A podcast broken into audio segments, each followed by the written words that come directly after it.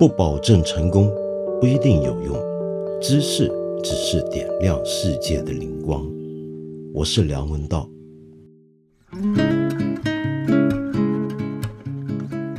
我刚刚才发现啊，我这人其实真的太笨了。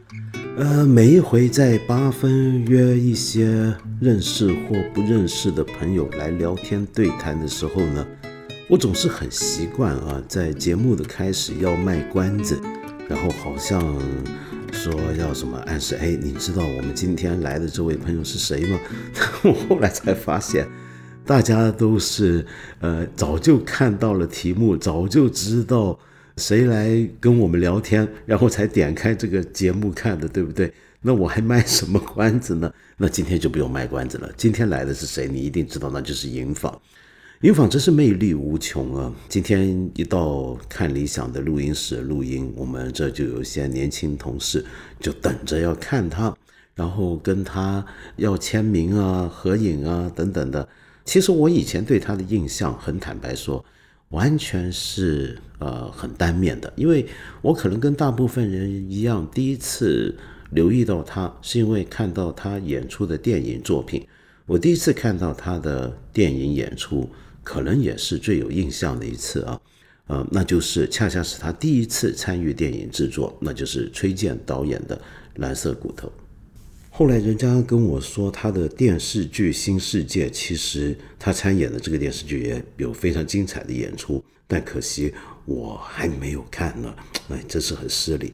但没有关系，因为今天我跟他聊的主要不是他作为演员的这一面，跟他从事的电影事业，而是要聊聊他的另一面，这一面。很多人会认为，对他而言，说不定是更重要的一个身份，那就是他作为一个舞者、一个舞蹈家，以及一个编舞的人、一个编舞的艺术家，他这个身份，他对这件事的看法，我不晓得你对他这一面有多理解啊，有多熟啊？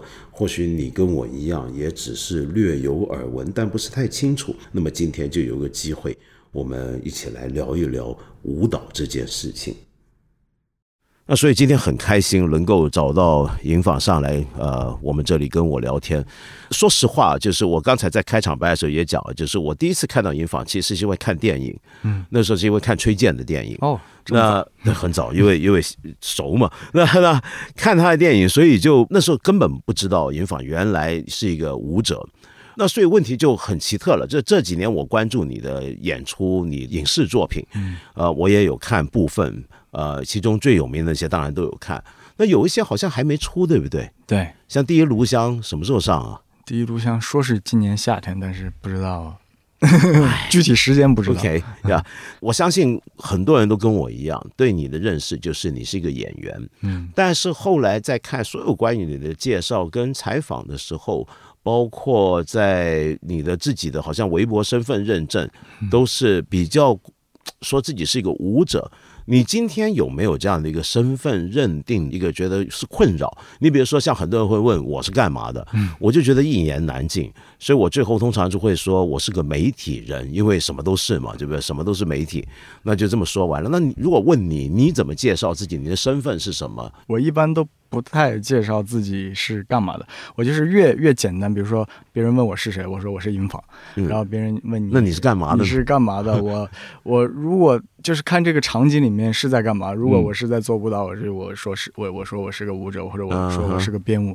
如果我这个是一个。电影的宣传，我是我我就说我是个演员，对，因为有一个身份，他就有一个标签，别人就很容易去接受你到底是干嘛的。但是没有这个东西，你就一直也在去问我到底是干嘛的。嗯，我也没有一个很明显的一个偏向，或者说我我也在期待我自己，也许还可以。说不定将来会有别的的事情。对，但是我觉得其实年龄越大，好像能 够能够再去尝试的新的这个领域，好像也是更难去去做的很好。但是其实这两件事情来说，就是也一直在兼顾着去做。比如说，有些什么事情是你觉得年纪再大就做的没那么好？比如说跳舞本身是不是？嗯，你要重新去学习一个东西，其实是需要花很多的时间，你才能够把这些事情你你真正认识到，而且让让他在你身上要经过一个时间的一个历练嘛。是的，嗯，所以最多当做一个爱好去尝试。如果你再去，好像我重新认识，哦，原来我觉得我更想做这件事情，然后付出很多的时间精力去开始的话，好像也挺难的。你会不会觉得其实？某些时候啊，某种程度，你会不会觉得，其实做一个演员跟做一个编舞或者舞者之间的那个区别，并没有看起来那么大？你会不会有这种感觉？对，真的是没有那么大。编不同的舞，做不同的项目，跟不同的人在在合作一样，那可能就是具体到每个事情，它就是具体的一个区别，它它没有一个很大的一个。就是我做这件事情和做这件事情非此即彼的一个区别。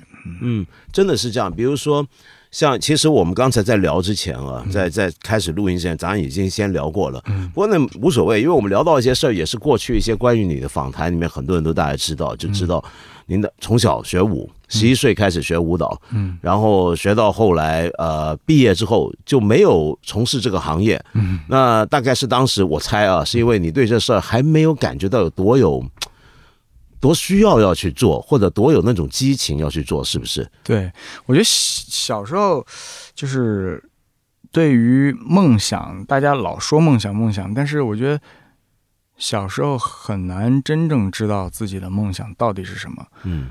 然后就会老去就设想自己可能各各种各样的可能性，再加上现在这个社会这么多的信息，然后这么多新的一种，不管是潮流也好，或者是新的一种社会的驱动也好，嗯，好像让你哎，总想抓住各种各样的东西。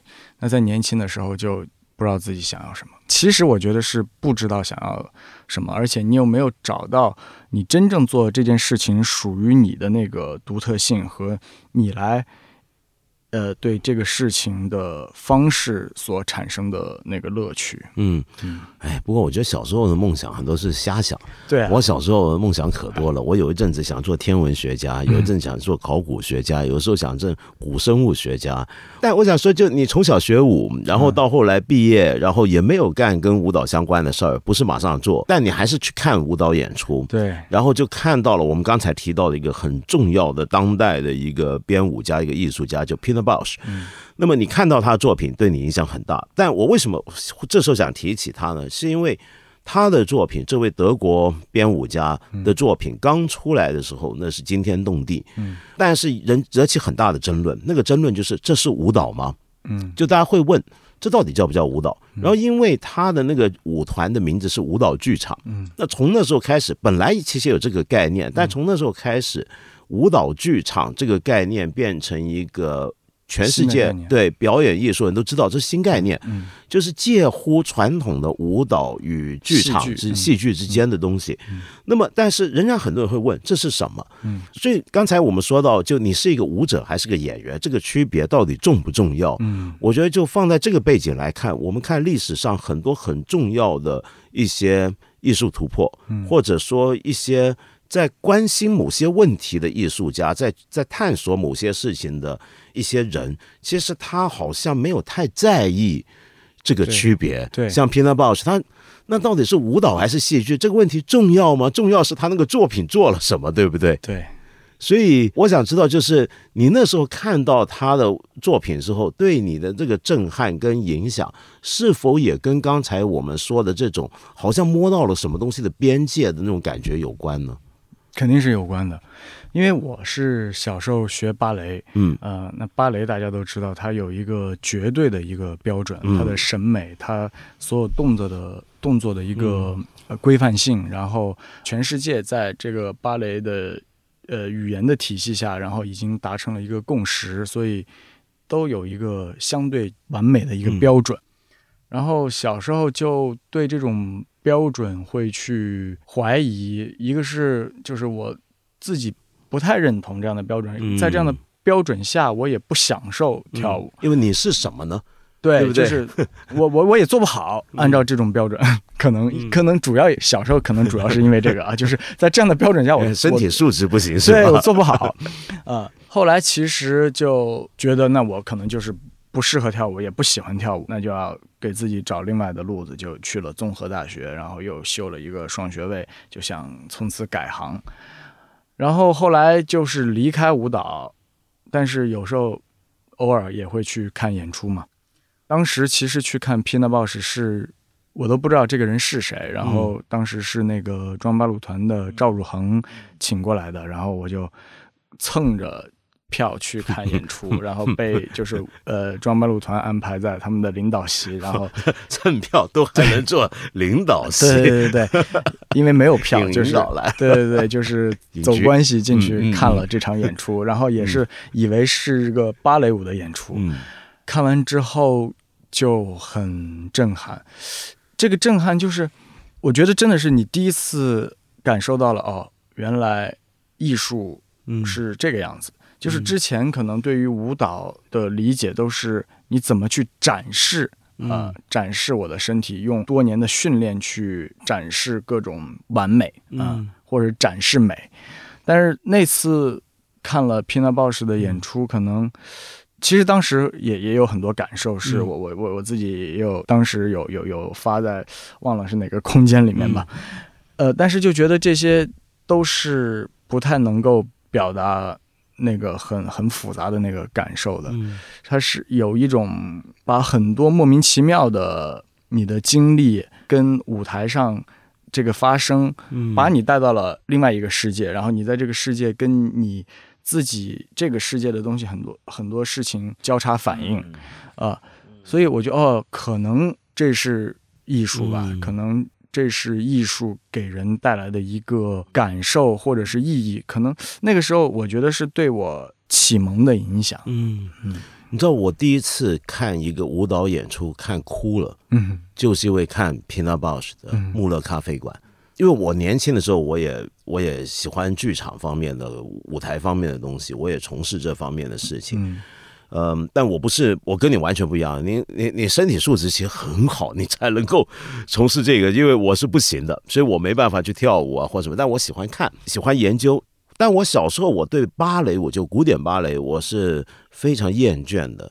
原因恰恰就是我觉得那是什么呢？古典芭蕾是一套，它已经在。有一套很完整的什么叫做好，什么叫做对，什么叫做美的一套理念。然后他要做的事情呢，就是让演员去完成或者接近那个理念的规定。他的标准在一百分，然后好的演员就是嗯，这个九十分不错。那次一点七十不行。有一个如果到了九十八，哇，这是名伶啊，这是天皇巨星啊，就变成这样。所以你看的时候就觉得，OK，芭蕾很漂亮，很美。但是那个美好像是你是走进剧场，我们大家一起去看一个，我们都知道什么叫做最完美，然后去看这帮演员，你能多接近那个完美？那这个事儿是其实跟我走出剧场之后的我没有任何关系的，可以是没有关系的。那当然，我年轻的时候对芭蕾有很肤浅的理解，我现在可能回头我能欣赏了。但是我是后来看现代舞，我觉得哎，这个东西不一样了。直到看到 Pina Bausch，我哭的理由是。我觉得第一次我看一个舞蹈作品，他在跟我说话，嗯，他在讲的东西就是我在想我不知道怎么办的东西，他在对我们这个时代的人说话，嗯，他不是要试图要在考试考个一百分给你看，他他不考任何事，嗯，他就只是他在用舞蹈告诉你他看到了什么，你是不是也看到了这个东西，然后我们把它说出来，用这个来，他真的在沟通。那那个真的让我太感动了，但是当时我当然我们出去的时候也会回头一想，哎，这个是舞蹈吗？这好像又不是舞蹈，这是剧场吗？好像又不是剧场。所以你经历过这样的事儿之后，是否让你觉得你也可以来做一点什么呢？对，因为那个时候完全就是不跳舞了，你已经没有再跳舞的一个资格了。嗯，你你想回到舞台上，我觉得都是身体不一样。对对对，很难的。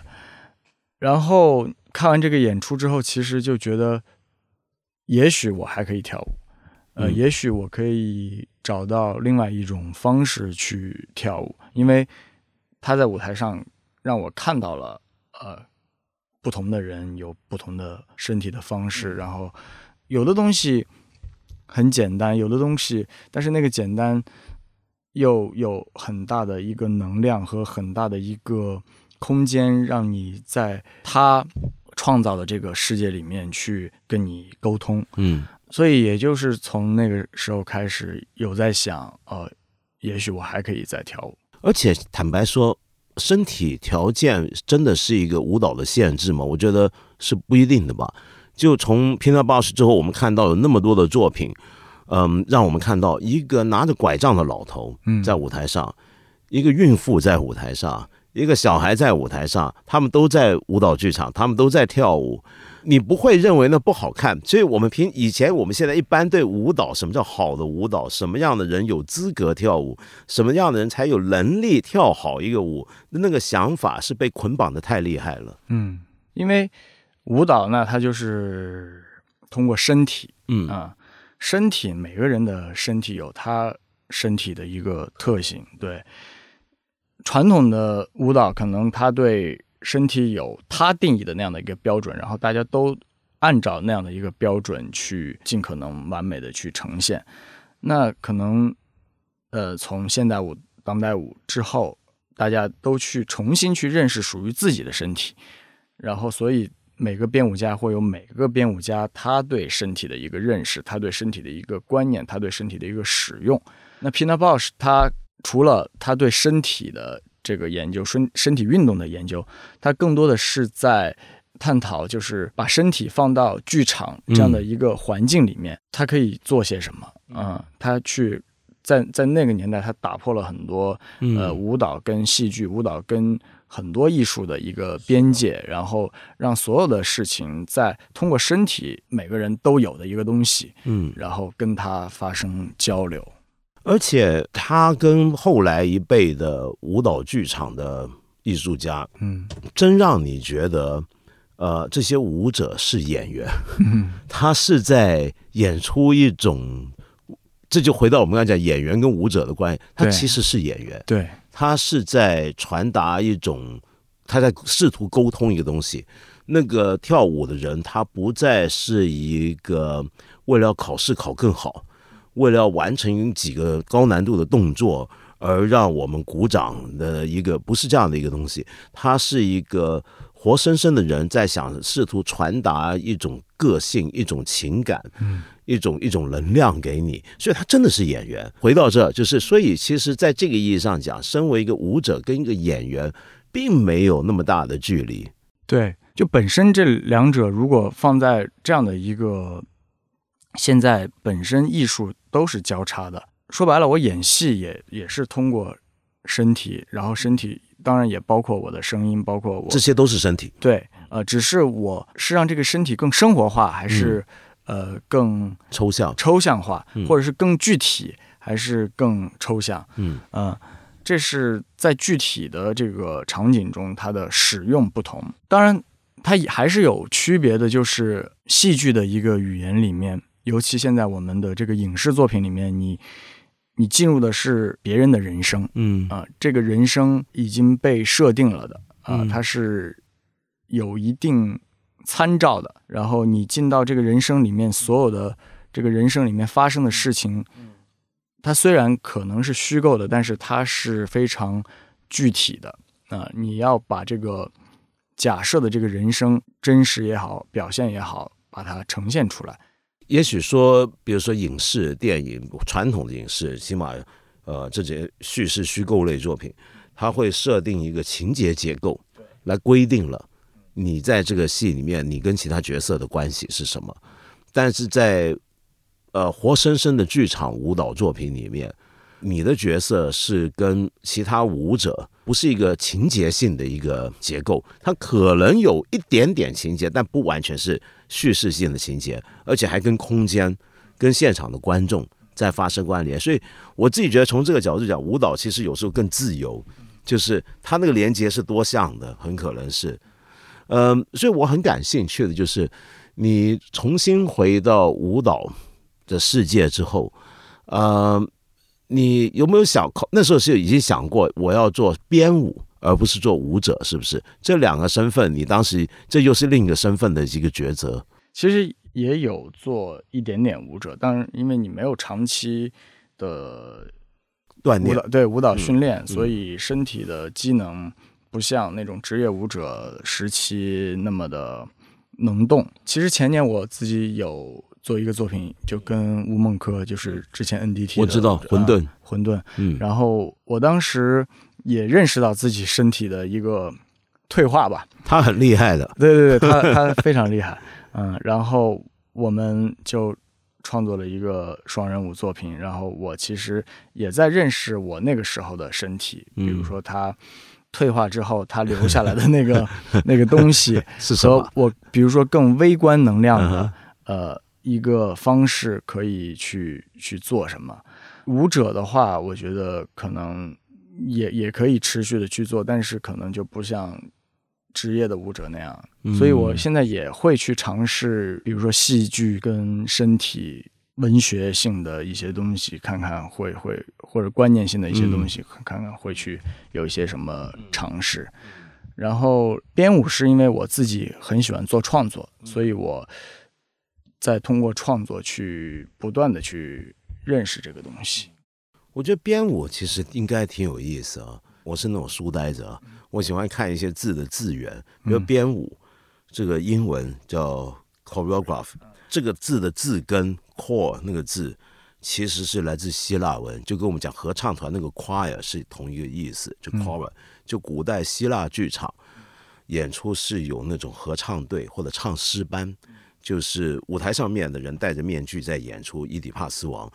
然后后面呢，就是一群人戴着面具在那边唱出一些剧情或这个悲剧或喜剧里面的台词，而那种台词都很有意思啊。那个台词，它是同一个舞台呈现两个状态。第一个状态就是正儿八经戴着面具在跟观众演出，我是伊底帕斯王，你看我眼睛瞎了，叭叭叭叭这样。然后旁边唱诗的人呢，唱的是一些在评论这个剧情的事儿啊，那他是不是很惨呢？比如说在旁述。其实有点像一个电影的旁白，甚至有时候会像今天我们熟悉的弹幕。他在旁观，他在评论，他在给意见。他在这个戏之内，但又不在这个戏之内。我觉得编舞也有点这种感觉。编舞的人多半都是舞者出身，觉一定是的。你本来是一个跳舞的人，你是个舞者，然后你现在换了一个身份，你在旁观。嗯，你在旁观一个舞蹈是怎么发生、怎么进行，然后你要下判断。呃，这其实是两种不同的角色跟位置。有的人喜欢舞蹈，他喜欢自己作为一个终身的舞者、职业舞者，是因为他很沉醉在那种直接用身体去去要释放一些东西，或者在摸索自己的身体的那种感觉。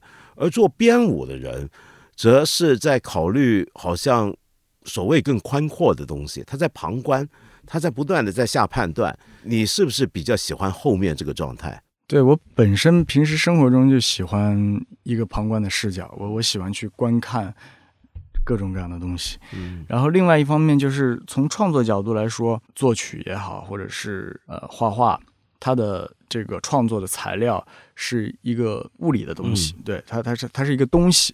但是编舞它的创作材料是人啊，但是人同时它也是身体，嗯呃。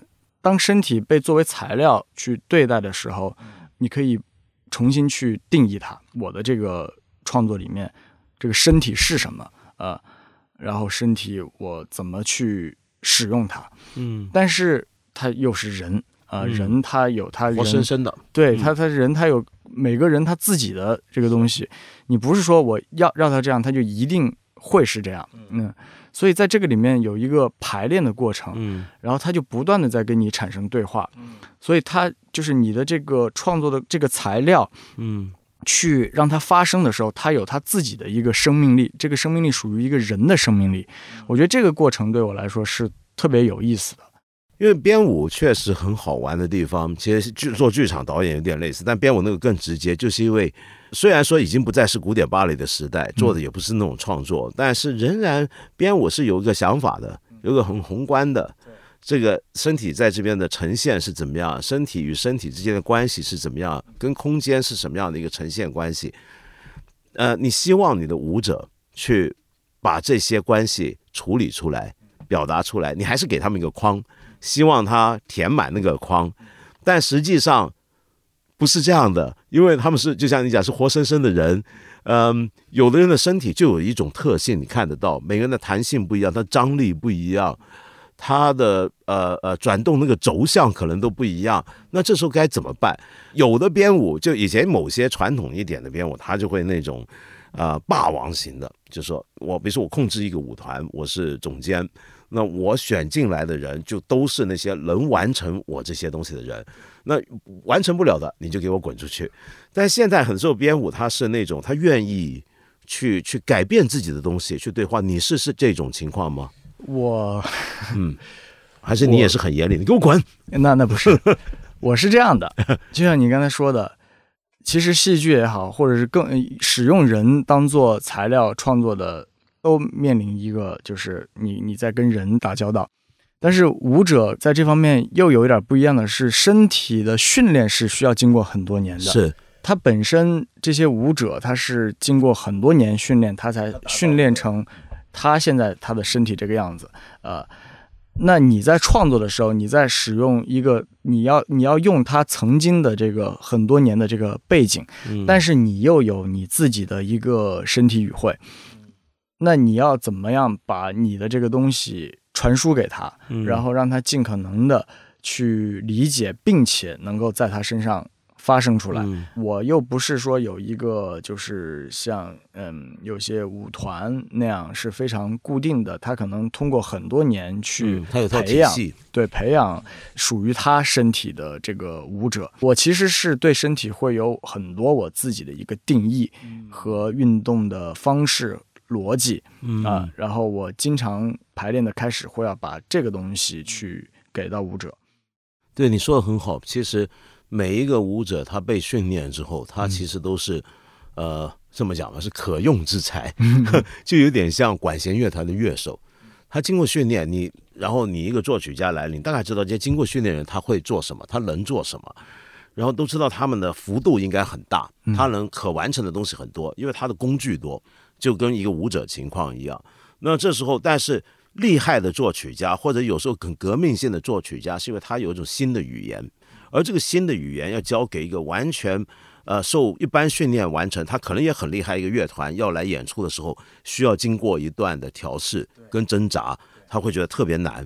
那同样的，厉害的编舞家有时候也在创造新语言。对，历史上我们数得出来那些大编舞家都是在塑造新的语言。嗯，那他的舞者都要跟随他。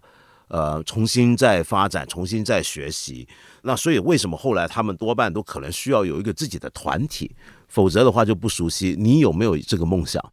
我有很短的一个时间里面想有过，但是呢，嗯，其实我又特别的，我本身自己特别开放啊，嗯，不会觉得我自己的就一定是真理，然后一定是对的，然后大家都要按照我的方式，但是我又。在这个过程里面，又不断的想去认识更属于我自己的，所以我其实是期待这种交流的发生，跟不同的团体、不同的人。对，而且另外有一点就是，我觉得当代的舞团来说，嗯，你如果很多年跳一个人的作品，我自己在舞团的时候，我是很不满足的。嗯嗯，可能有一些性格比较呃更。更专一或者说是更保守的舞者，他他可以接受。但是从当代的年轻人的性格普遍性来说，你叫我十年就跟着跳你这些，对对对，我 我不满足，我我我期待更多的东西对在我身上发生。所以如果我要去创造一个平台的话，我更愿意是让舞者是能够有机会的去呃。跟各种各样的事情、各种各样的呃观念、各种各样的风格去，还有各种各样的艺术家去合作的，呃，所以那我觉得反而做一个传统的这样的一个舞团，尤其是以一个艺术总监为核心的这样一个舞团，对于我来说不是最好的一个选择。嗯。所以你可能就曾经只有短暂时间想过这事儿，对对对，后来放弃了。对，因为也是以前排作品的时候就想，哎呀，要是有一些舞者一直经过我这样的一个训练，嗯，那该有多好。但是，但是我觉得那样也挺无聊的。你自己的局限性一直用自己的局限性，然后因为你的语言也成熟了，你以后就只会这么唱歌说话。对，这真的是这样的。所以，我觉得就是在当代来说，去做这样的一个舞团，让它持续的有很强的一个生命力，我觉得很难。明白。那么。不成立一个舞团，不做他的艺术总监，那有没有想过，那做点什么？就比如说，很多演员的话，人家访问会说，你会不会渴望将来要拿一个什么奖？那么你身为一个舞者，或者现在是一个编舞家，你有没有渴望将来要做到什么？我们不说拿奖啊，我们就说你要不要做一个什么东西出来呢？呃，我自己的性格是属于，我要是想到一个非常具体的一个规划呢，然后我就。我就会不愿意往那儿走，就我没有办法把那个预设先放在那儿，然后我就我就拼命的往那儿去走。我我我我是喜欢我去走着走着，对，走着走着看看 去认识这条路，然后看看它它还可以是怎么样，也期待它更多可能性的发生。但是作为创作者来说，我其实也期待创作能够再怎么样。就创作上做的更多更好这样子，对对对，嗯，所以我愿意不断的去创作，嗯。啊，但是我也不想给自己一个一个外在的一个目标，对对对，这个在我们今天是今天的话讲叫做胸无大志，对 对对，这个？胸无大志，啊，但是从就是舞蹈这件事情来说，我一直希望能够创造一个机会，就比如我现在看到。现在有很多很好的自由舞者，最近十几年好像多了很多，是不是？国内，嗯，对，特别特别多，他们好多都是从舞团出来的，也是可能舞团跳着跳着觉得就是到一定瓶颈了，然后也没有什么空间了，然后出来，但是出来接接零零散散的活。对啊，我也很好奇，那个这个圈也不是那么大，这个市场也不是那么大。虽然说中国很大，对，但舞蹈还不是一个那么。火的一个市场，那这么多优秀的舞者怎么办？其实挺惨的，嗯，大部分舞者有时候还是挺拮据，然后就生活上，我觉得他们其实都能忍受，但是从艺术的机会来说，嗯，好像还是缺少让他们不断能够在这件事情里面不断成长的一个机会和系统，所以我也。一直在想怎么样可以去创造一个平台或者是机会，能够让这个事情能够更好的发展。是的，呃，然后也让这些优秀的舞者能够有一个地方啊，让他们能够这个地方，我我又觉得不能够太封闭，它它一定是个开放的平台，它不是一个什么团啊这样的东西，一定是一个呃。在我看来，更有生命力、更持续，然后很开放、很有创作力的这样的一个方式，所以也一直在想这个事情。我觉得很好，因为，嗯，我们刚才做节目之前聊，因为我年轻的时候，我也做呃剧场空间的东西，也做这方面的评论。我认识很多舞者，我觉得我一直都有点替他们担忧，就就是什么呢？就是呃，说说真话。呃，舞蹈的，尤其是现代舞和当代舞的这个市场，真的不是那么大。呃，社会上能见度不是那么高。嗯，当这么多有今天中国的很多舞者，我的印象是他们的能力、他们的身体素质特别好，就你能叫他做什么都行那种感觉。嗯，但是呃，这个本身可能他生活因为这个市场有限，他就不一定很好。还要考虑一个问题，尽管刚才我们说。呃，今天的舞蹈跟舞蹈剧场已经使得很多的身体条件原有的限制没那么重要，但一般而言，我们仍然觉得舞者是有一个生命的，嗯，是有个是有个期限的，它容易过期的。就你你你你到了一定岁数，你真的有些东西你做不了，就是做不了。那么，所以今天很多年轻人关心养老问题，其实舞者这个问题才严重。对，就他真的到跳不动那个地步的时候，他怎么办？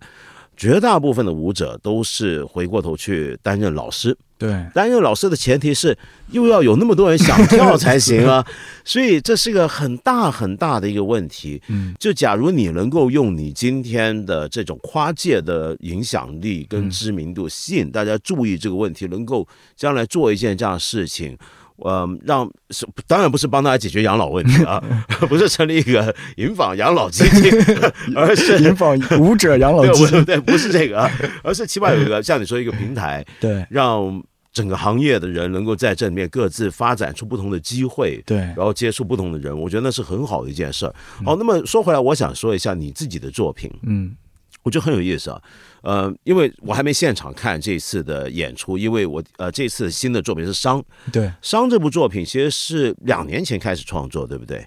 其实是去年疫情之后开始，二零年开始的。对，做这个作品，好像听说原来还是要出国演出的，去威尼斯。对，本来是今年的威尼斯双年展有邀请这个作品，但是因为疫情的关系，然后就跟他们推到了明年。这个演出在国内已经在什么城市演出过呢？在上海，然后呃，前段时间在阿那亚嗯演出过，之后会有一些巡演。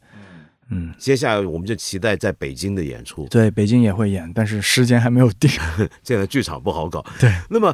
说到《商》这个作品，我觉得蛮有意思啊。我看过一些视频的片段，就你的同事们发给我看。嗯，我也看过你之前《混沌》，嗯，就是你上一回的比较长篇的作品嘛，也不算。你第一次长篇原来是《斗斗拱》，对不对？嗯，你好，从《斗拱》到《混沌》到《商》，嗯，你一直对秩序很着迷，是不是？或者对于秩序的成立跟破坏或者消散？因为熵我们都知道，作为一个热力学定律，描述一种自然现象，所有的事物逐渐趋于无序化，这个我们大家都了解。可是我们人的本能是对于无序的东西是不可接受的，想要收拾它的，想要让它重回秩序的。那么混沌则是一个彻底的无序状态，但斗拱则是一种结构上的一种秩序的关键。好像我不知道，我瞎猜啊，是不是这这里面是有一些你。一直在关心的事情呢？自己总结我，我也不知道对不对，也不知道，但是可能也是内心深处的一个情感吧。就是我觉得我是在用创作去理解消逝，理解无常。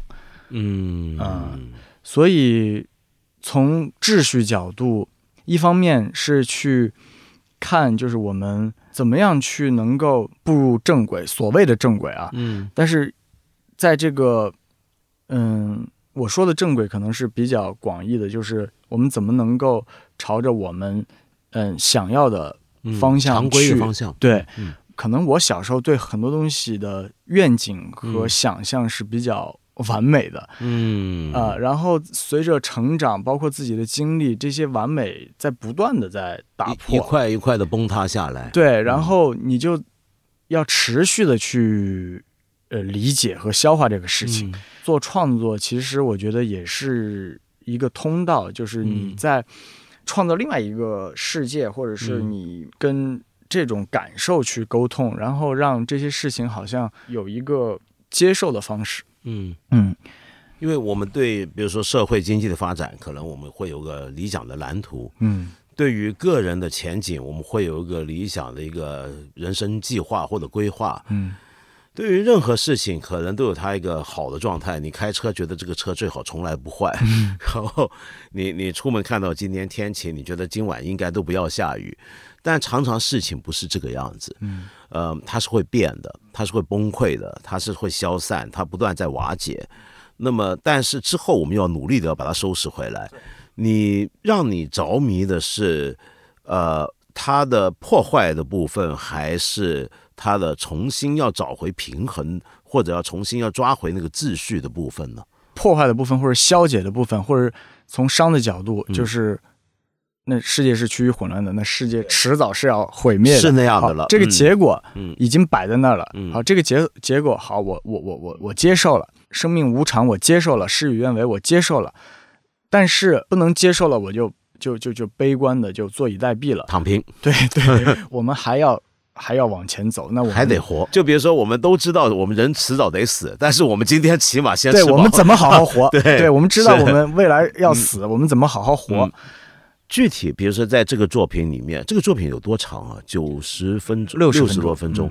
在这个作品里面，你具体你是要用呃演员用舞者的，你你你这套理念、这个想法或者这个出发点，你跟舞者之间的呃共同的这个创作，你是想具体会不会翻译成一种舞蹈语言？那种语言是已经有一个节奏或者模型，是希望在里面处理。这个作品本身在创作的时候没有想。就是啊，我要排一个关于伤啊，用伤的物理概念来来做这个作品，也是因为去年疫情之后嘛，嗯，然后整个世界发生了很大的改变，那对于秩序这件事情又又有新的一个感受，在排练的过程中是偶然看到这个字，对这个字就很感兴趣，然后就就就在排练之前其实没有这个，没有没有，然后我就哎觉得这个物理概念跟我好像。想去观看的那个方式很像，就就好像说这个科学概念来来帮我解释了时间里面的和对这件事情的感受，包括我当时排练的一个方向，比如说把身体的这些元素啊放到一个身体系统的一个容器里面，嗯，然后看这些能量相互之间是怎么构建、怎么变化、怎么呃瓦解，然后又怎么重组啊，然后。这个系统又又在发生什么样的改变？嗯，然后在这个运转系统里面，怎么形成这个驱动的？然后我们人跟这个驱动之间的这个关系又是什么？那其实并不容易啊，六十分钟是个蛮大的一个一个作品，蛮长的一个作品。这个你觉得做一个像这样的长篇作品，呃，因为我们知道短篇作品，嗯嗯，是一个是某个具体的概念。甚至是一个形象的一个表现，呃，相对而言呢，是一个片段，有点像一首诗一样，是相对比较，呃，也不不会说很容易，但相对要处理的难度不是那么大。但是你做一个这样的作品，就像写一个长篇小说，结构就变得很复杂、很重要。你会不会觉得，嗯，因为你是大概隔了几年在做这样的长篇作品，你会不会觉得特别耗耗劲、耗神？一直我觉得对于我来说创作都挺耗劲耗神的，在创作的那个阶段，每天晚上睡觉都在想这件事情，然后排练的过程也是非常艰难。我不是那种上来就啪啪啪就排完了，我花很多的时间，然后把我的东西给演员，这个磨合时间也是很长的。嗯，你你不能啪啪啪排完，就是因为这不是你的团吗？也不是，我我是。我本身出东西是慢的，因为我我我一直在还得怀疑一边有点有点即兴呃 improv improvise，对，这这你看着他们，然后给他们东西，看着在在在对答，对对对对，我不是这个东西想的非常非常清楚，然后已已经在我脑子里出来了，我只是要把它排出来，嗯，是不断的在认识，然后也在质疑，然后又在就这样的一个过程，而且我我很喜欢这个过程。但是问题是你的演员怎么样？呃，演员会不会受不了？有时候会受不了，但是我觉得从最后来说，我觉得他们还还还还挺真的吧？我听说开心的。我有一次看一个关于你的采访，嗯，说到你最欣赏的艺术家之一或者电影导演之一是侯孝贤，你知道侯导 就是这么拍电影的是吗？让让演员都都疯掉。这个侯导当年一个很有名的是他的。最最常拍档的摄影者李平平讲的，说有一回我忘了他们是拍哪部戏，是《戏梦人生》还是什么？然后呢，当天上午八九点大家都到了，到了现场，然后到了那，所有东西都摆好了，演员都就位了，然后胡导就坐一边，这边看，就抽根烟啊，喝个茶，看看天，看看云，然后低着头。呃，重新看一下子，看看了几小时，然后大伙都忍不住，就全部人挥汗如雨，不耐烦，这个搞什么？什么时候开机？然后李冰冰问了他几回，终于到最后他忍不住，你到底在等什么？呃，等风。这个，那那然后演员就会疯掉。所以你的舞者习惯会习惯你的这种，这这次合作的团，他习惯你这种工作方式吗？呃，一开始应该是不太习惯的，但是我觉得他们 还是非常支持我的。我我我，一个是我脾气也很好，二个是他们真的是 真的是很配合、很主动。然后我觉得大家还是在这个过程里面达成了一个信任和共识，然后再想把这个东西变好。另外一个就是，就像你刚才说侯导那个，我其实特别能理解。当然，虽然我也不不会在排排练厅里面等风啊，但是但是我是在等待最对的那个东西。呃，我我我看到了，我看见它发生了，我会告诉他，呃，我要的是这个东西。当他没来的时候，我可能不断的在否定，不断的再去寻找，然后也在去更精准的去找到那个东西。嗯，真的是有点集体的东西，这是一个。嗯，但这种情况其实很考验演员跟舞者对你的理解和信任。嗯嗯，还有耐心，是不是？嗯，是。那就不断的沟通，不断的尝试，整个排练过程就非常漫长了。创作过程，嗯，对于他们舞团来说，这个周期是算比较长的，但是对于我来说，我觉得 排练时间还不够。但是演出的时间是已经定在那儿了，所以你就嗯，怎么着都要把它排出来。呃，你是在疫情期间有这个想法，而且开始创作，开始排练，对不对？你知道这一次的新冠疫情已经两年了，对全球的表演艺术界都是重大打击。无数的演出取消，无数的排练取消，有无数的这个行业的人，全球的人都处在一种半失业状态。嗯，但是仍然有很多创作在进行之中。那在创作跟甚至在演出的时候，我们全部人都遇到的一个问题是什么？就是我我最近看一些很多的剧场导演跟一些编舞家他们的采访。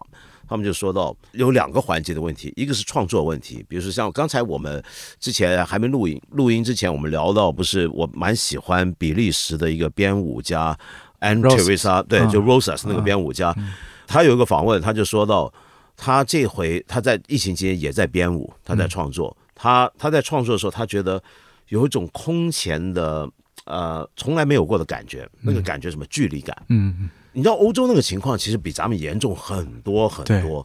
那这种情况下，全部都封城了，或者怎么样，要保持社交距离，全戴上口罩，然后大家回来编舞，还回来回来排练，舞者戴口罩，对，你这已经很很你很难想象这怎么跳，对不对？对，然后戴口罩，然后。他们还要保持距离，就是他们不能够接触。是是是，他就说他跟他那他的他的东西很很身体化嘛，他那个东西很爆裂、很剧烈。说他要跟他们，他要他的演员忽然之间变得就是很多东西不能做，因为戴口罩。他跟他们保持距离，全部要保持社交距离。他忽然后现在要演出，跟观众要保持距离。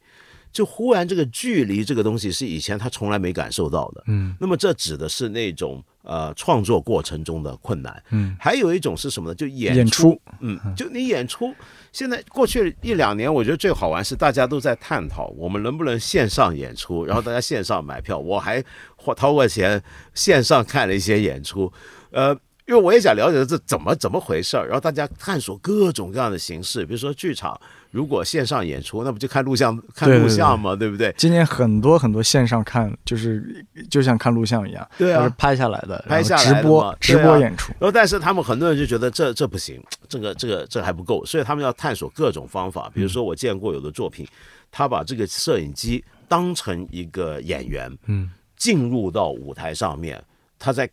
他在他用摄影机的运动代替观众，然后同时让他成为一个演员，然后各种各样的实验性的想法在出现，为了应应这个局面，这全部都是为了要适应这个疫情。嗯，所以我也想问，在疫情期间做商，虽然我们是在最平安无事的中国，但您有没有感觉到跟以往的创作？的过程或者要演出的各种条件上面有什么变化，或者说这个疫情本身对你有什么样的一个创作这个作品、商这个作品有什么样的挑战跟刺激？